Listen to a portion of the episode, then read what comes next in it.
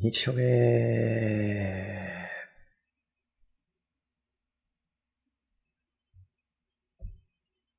はい、コメントありがとうございます。X のスペースではリプライありがとうございます。日曜日でございます。はい、日曜夜だからってしょげないでよ。大学院生、本日もやってまいりましょう。こちらはオンライン科学コミュニティ理系統クラブの博士研究員細胞が、えー、毎週日曜夜7時半からですね、研究室生活に悩む大学院生に向けたライフハック術をライフハック術というとちょっと大げさかもしれませんが、ライフハック術をお届けしているライブ配信でございます。今日はですね、今後の配信についてと。はい。大学院生にはあまり関係のないかもしれない。細胞の今後の活動についてお話をしていきます。はい。細胞の活動目的ですね。まあ、なんでこんなことをやっているのか。なんでいつもこんなポッドキャストやっているのか。ポッドキャストで聞いてる方はポッドキャストですけどね。えー、なんでライブ配信、今ライブ配信を聞きの方はなんでこんなライブ配信やってるのか、細胞がなんでこんなことやってるのかっていうお話ですが、まずは。まあ、あの、僕自身大学院生時代、時代すごい辛い思いをしまして、えー、いわゆる学信には採用されず、奨学金をひたすら借り続け、まあ、奨学金の、総額が1200万ぐらいかな。最近ようやくこう返済が進んで1000万切ったかな、切ってないかなぐらいの額になってきたんですが、まあ、この奨学金免除もされずに、まあ、どうやって生きているのかと。奨学金は免除されなくて、お金は借金山盛りだし、大学院生時代、まあ、指導教員とはまあ今は仲良くやってるんですけど、結構、結構辛くって、まあ、大学院博士後期3年の時かな博士課程3年、後期3年ぐらいの時に、まあ涙が止められなくなったことがありまして、指導教員の前で涙が止められなくて大泣きしたこととかあってね。まあその時の話は別のポッドキャストで聞いてほしいのですが、まあそんなことがあって、たので、まあ結構ネガティブ大学院生ではあるんですよね。で、そんな中で今実際 SNS とか見てるとみんなポジティブな発信してて、で、ブログとか見ても学習採用されるにはとか、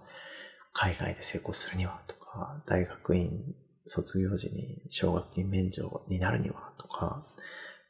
そういう、まあ、それを発信してる以上、その人たちは免除になった、学習取れた、アメリカで成功した、まあ、そんなポジティブな情報がね、山のように流れてきてるわけですよ。ほんで、そんな山のようにポジティブな情報が流れている中、そのネガティブな状況に取り残された大学院生はどうなるのかと。その人たちはポジティブな状況に情報が溢れている中に、その埋められ、自分はいかにダメな人間なのかっていうのを、まあ SNS だけ見てると見ちゃうのかなと。だから、まあネガティブというか、まあその、リアルですよね。だって学習に採用されるのって2割じゃないですか。奨学金免除になるのも1割とかじゃないですか。だからリアルは他の8割、9割なわけですよ。免除されないのが普通だし、学習に採用されないのが普通なんですよ。そういうリアルの側ですよね。採用されない側、免除にならない側のリアルっていうのをちゃんと皆さんにお届けしたら、できたらなということを目標にやっております。そうなんですよ。それでですね、はい。でまあ、悩みというのは、まあなかなかこの活動もね、結構もうまあ1年ぐらいかな続けてきてはいるんですけど、まあ、なかなか手応えがないと。手応えがない。手応えがないって言ったら、まあ今リアルタイムで聞いてくれてる人に申し訳ないんですけど、まあ手応えがないなと思っているんですよね。なかなか、まあ X のフォロワーは伸びないし、そう、まあ、ポッドキャストのリスナー、まあ最近ちょっと再生回数増えてきたんですけど、なかなかね、サブスクライブも増えないし、なかなかどうしていいのかなっていうところではありまして、で、まあちょっといろいろそうですね。考えております。まあ、どんなことしたらいいのかなっていうのを結構まあまだブレインストームしてる状態でお届けしてはいるんですけど、そう。まあこういった状態に、こういった状況に、まあ結構、なんとかね、どうしてったらいいんでしょうかね。まあ今やってきた、1年間やってきたことは、まあひたすら毎日1日1ポスト X に大学院生を元気づけるポストするとか、えっと、インスタグラムにもなんかちょっと元気づけるポストをするとか、散々やってきたんですけど、あんま届いてる実感はないと。そう。まあ、それが何かっていうと、まあ、先ほど、あの、ライブ配信に参加してくださってるから方のコメントをいただいたんですけど、結局まあ、ポジティブな情報の方が、あの、ポジティブな情報の方が、やっぱり、キラキラしてるし、みんな見たいんですよね。ポジティブ情報。みんな見たいんですよ。結局。だって僕大学院生時代に頭戻してみたら、大学院生時代にそんなネガティブな人の配信とか、ノートとか、ブログとか見ませんでしたもん。学振採用されないから学振採用されてる人のどうやって学振採用されるのか調べてたし、どうやって海外に行けるのか海外に行けた人の話見てたし、結局ポジティブなところにしかね、みんな目がいかないんですよね。これをね、どうしたらいいのかと。どうしたらいいのかっていうか、まあ現状を鑑みるに、まあ僕もポジティブな配信してった方がいいのかなああ、なんかその方がいいかもしんないななるほど。おまあなんかね、そう、はい、参加者の方にはね、あの、一人、はい。おはい。どうなのかなと思っているところですが、はい。なかなか、今ですね、あのー、ちょっと、悩んでいるところでございます。ということで、まあちょっとコメント拾っていきたいなと思うんですが、はい。あの、X スペースからね、あのー、素晴らしいコメントが来ておりまして、はい。大学院スペースつらいで Google 検索すると、はい。細胞さんの理系トークの記事が2番目に来ますと。はい。そういう発信、こういったネガティブな配信を個人でしている方は少ないんですね。企業や財団法人もないですね。実は盲点かも。大学ごとにアナウンスあっても外の場に話をできる場は貴重かもしれません。ということで。ありがたいですね。はい。僕の、えー、記事が、えー、2番目に来ているということで。やったやったってことですね。はい。皆さんもね、ぜひぜひね、あの、もうぜひぜひ、あの、大学院スペースつらいで Google で調べてみてください。東さんありがとうございます。そう。懐かしい、これあの、友吉さんと一緒に頑張って作った初めての、初めてかな ?2 番目のブログかな？ブログ記事かな？そっか、なかなか届くんだなはい。2番目に来るということだったんですが、ありがとうございます、東さん。で、これのね、ちょっと裏話もしておくと、この大学院辛いって、Google 検索する人って月間500なんですよ。検索数がそもそも月間500しかないんですよ。他の、あの、検索のワードが例えば1000とか1万とか10万とか100万とかあるわけですよ。あの、大学院だけで検索すると。そんで、そもそも大学にスペース辛いで検索する人がいない以上、大学院は辛くないのかとか思いながらやってる人たちって辛くないのかなとか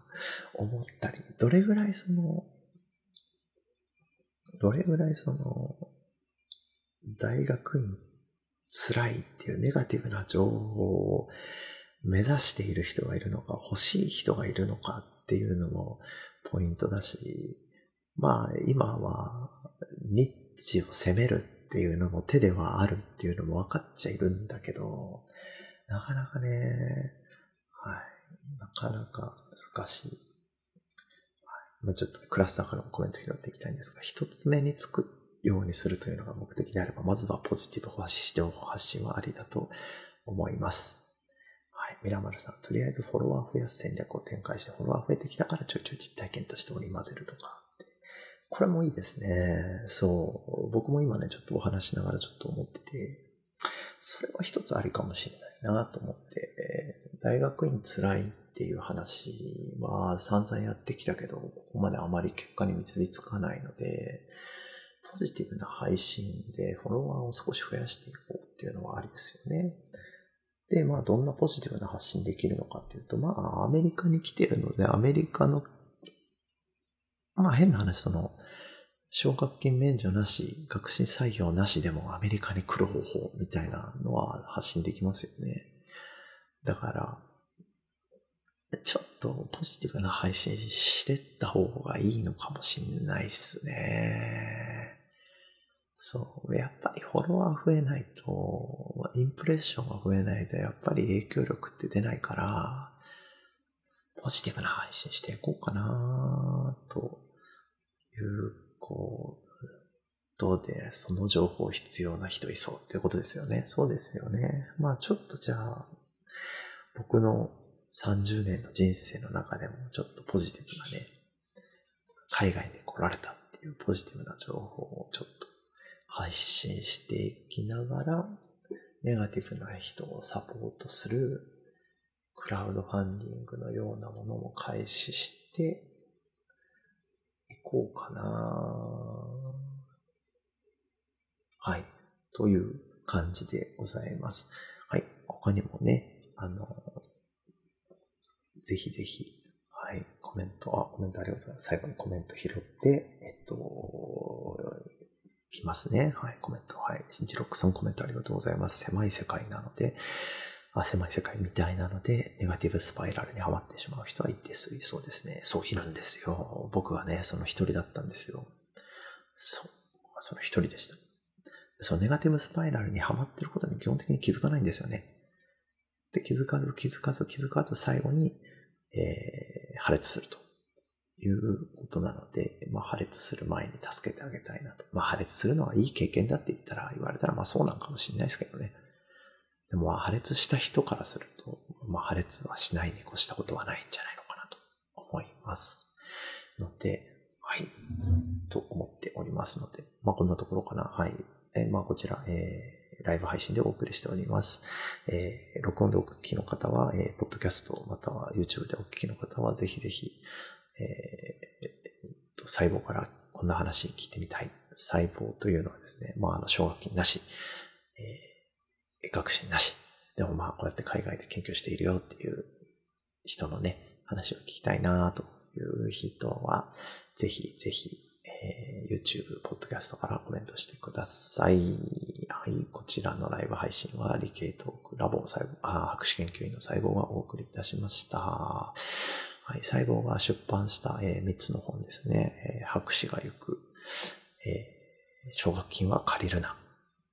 えー、博士になるにはが Kindle で好評発売中です。気になる方は、えー、博士が行く Kindle、または奨学金は借りるな Kindle、または、えー、博士になるにはスペース Kindle で検索してください。また、えー、細胞が、えー、専門分野である細菌について、えー、お話ししている